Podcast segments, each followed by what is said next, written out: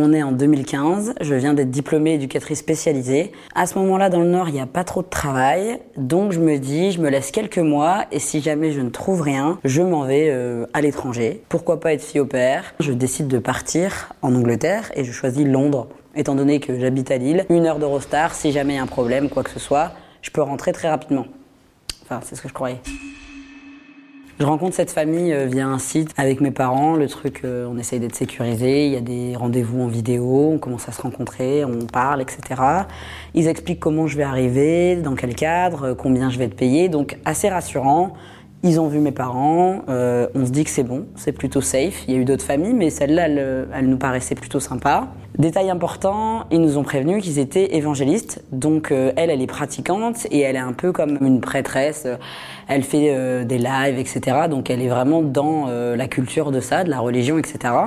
Donc jusque-là, bon, chacun fait ce qu'il veut. Nous, ça nous choquait pas pour autant. Donc euh, voilà. Me voilà partie à la fin de l'année pour bah, rencontrer ma nouvelle famille pour euh, l'année qui suit, puisqu'on avait établi une petite année. Arrivé la semaine euh, de Noël, quand j'arrive là-bas, il y a beaucoup de fêtes, etc. Et premier soir où j'arrive sur place, j'ai le droit à 4 heures de cérémonie absolument intensive, un vrai plaisir. Donc, euh, donc 4 heures debout à prier, hein, littéralement. Déjà, moi, j'ai trop faim à ce moment-là. Moi, je suis en mode, je viens d'arriver, je suis fatiguée, j'ai fait le trajet. Il y a des enfants, il y a de la vie, donc c'est hyper festif, il n'y a pas de problème. Mais je me dis, tous les combien ça va être ça. Je me rends compte euh, dans ma première nuitée, donc dans le film de la soirée, que euh, je n'ai pas de chambre à moi toute seule. On pourrait dire que c'est le premier red flag, hein, euh, clairement drapeau rouge. Je dors dans la même chambre que l'enfant. L'enfant que je vais garder, qui a littéralement 3 ans et demi, donc un enfant qui fait du bruit hein, le soir, qui fait du bruit la nuit, qui demande ses parents, qui pleure. Euh, moi, je suis à côté de lui, un petit peu plus bas, sur un espèce de matelas, et lui, il est dans son lit. Donc déjà, c'est super agréable d'être encore plus basse que l'enfant.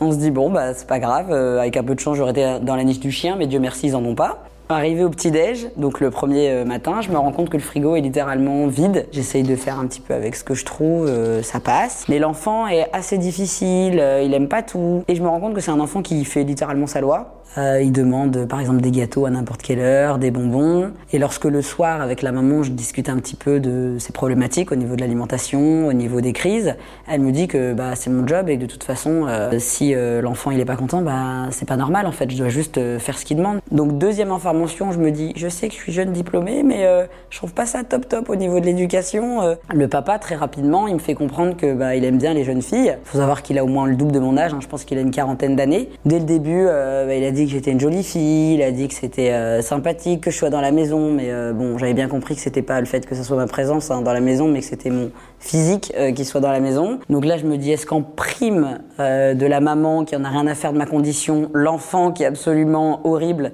j'ai le droit au père un petit peu pervers sur les bords? Tout à fait littéralement. Ils n'hésitent pas à me dire que voilà, si je finis samedi le travail parce que le week-end, bah, je suis free, que j'hésite pas à aller le voir après le bureau, euh, que j'hésite pas euh, à aller manger un midi avec lui, euh, des choses comme ça. On est littéralement à deux semaines de, de travail. Hein. Et je me dis, je pourrais pas rester un an ici. C'est pas possible. Chaque nuit, il faut savoir que j'ai la chance d'avoir le droit à un spectacle en live, à des grandes incantations, j'ai le droit à des récitals, des prières pendant 3, 4 heures de la maman. En parallèle, l'enfant, quand il se réveille, il pleure, bah du coup, ça fait un bruit en plus. Donc je me lève le matin avec des cernes jusqu'aux genoux un vrai plaisir. Donc déjà là, en termes de pression, je suis euh, voilà le père d'un côté, l'enfant, la mère. Ça fait beaucoup. J'accumule beaucoup de fatigue. Euh, J'écris beaucoup à mes proches pour leur dire que je me sens pas bien. Je commence à somatiser. Je commence à avoir des aftes. Je commence à avoir des boutons. Et je sais pas comment l'expliquer, mais mon corps me dit tu vas pas bien. Donc dans le fil des semaines, ça fait un petit mois et demi que je suis là-bas, ce qui est court finalement, mais beaucoup trop dans mon expérience, j'arrive à, me rendre compte qu'il y a des choses qui disparaissent. À un moment donné, je retrouve ma brosse à dents et puis euh, mon dentifrice dans le sac euh, du père. Je ne sais même plus euh, comment je me suis dit d'aller chercher là-bas, mais je suppose que j'étais arrivé à un stade où beaucoup de choses disparaissaient et puis il fallait que je les retrouve en fait à un moment donné. Il y a un sentiment qui grandissait en moi que j'étais pas en sécurité en fait. Je savais que si je restais, il y aurait pu avoir quelque chose de plus grave. En tout cas, il y avait cette impression et c'est ça qui m'a poussé à, à quitter euh, cette famille, en tout cas à mettre en place un plan d'évasion.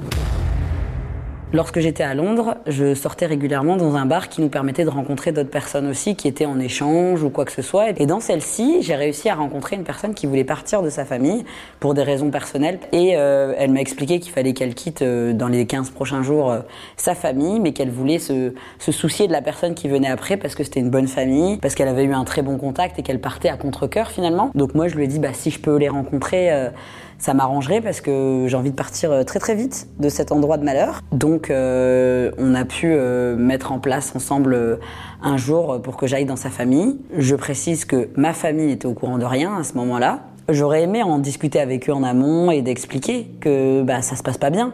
Sauf que je sentais que ça n'aurait pas été possible. Donc je rencontre cette nouvelle famille, le feeling se passe super bien. C'est un père avec deux enfants. Les enfants, ils sont un petit peu plus grands, mais hyper intéressants. Euh, ils sont dans une volonté d'échange. Et là, justement, je sens le côté éducatif. Euh, il m'explique que lui, il n'est pas pour la télé à la maison, il est pour les livres, etc. Donc il y a beaucoup de choses que je peux travailler avec eux, beaucoup de sorties euh, culturelles. Donc je me dis là, je pense que je vais m'y plaire. J'ai une vraie chambre, ce qui paraît la base, mais j'ai une vraie chambre. Et déjà ça, c'est déjà la classe. Donc on convient d'une date. À ce moment-là, c'est acté, je sais que je vais partir. Maintenant, il faut mettre en place le jour euh, d'évasion.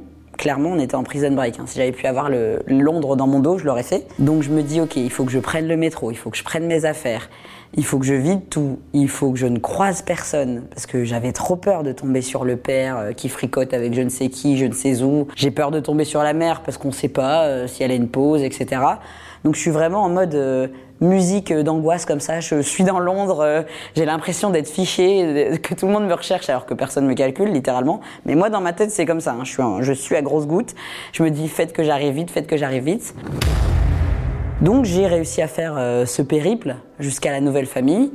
Et à partir de là, j'ai décidé de bloquer les numéros de la maman, du papa et de la famille de certains membres qui m'avaient contacté entre deux pour ne plus jamais avoir affaire à eux. À partir de là, j'ai débuté ma deuxième euh, partie de voyage au père dans Londres. J'ai eu la chance de tomber sur une superbe famille et ça m'a aussi euh, conforté dans le fait que je savais que je devais rester dans cette ville parce que j'ai adoré la ville et je voulais pas rester sur cette mauvaise expérience. Néanmoins, je suis contente de m'avoir écouté parce que on ne sait pas jusqu'où euh, ça aurait pu aller. Euh, à cette époque-là, je me souviens, il y avait des filles qui disparaissaient, même euh, au niveau des familles d'accueil. Il y a eu des, choses absolument horribles. Donc, si ça avait été trop loin, je serais rentrée chez moi. Mais là, je savais que quelque chose de mieux m'attendait. Et c'est ce qui s'est passé parce que je suis restée du coup toute l'année dans la nouvelle famille. Et j'ai plus jamais eu de contact avec cette famille de malheur. Et c'était la pire expérience de fille au père en Angleterre.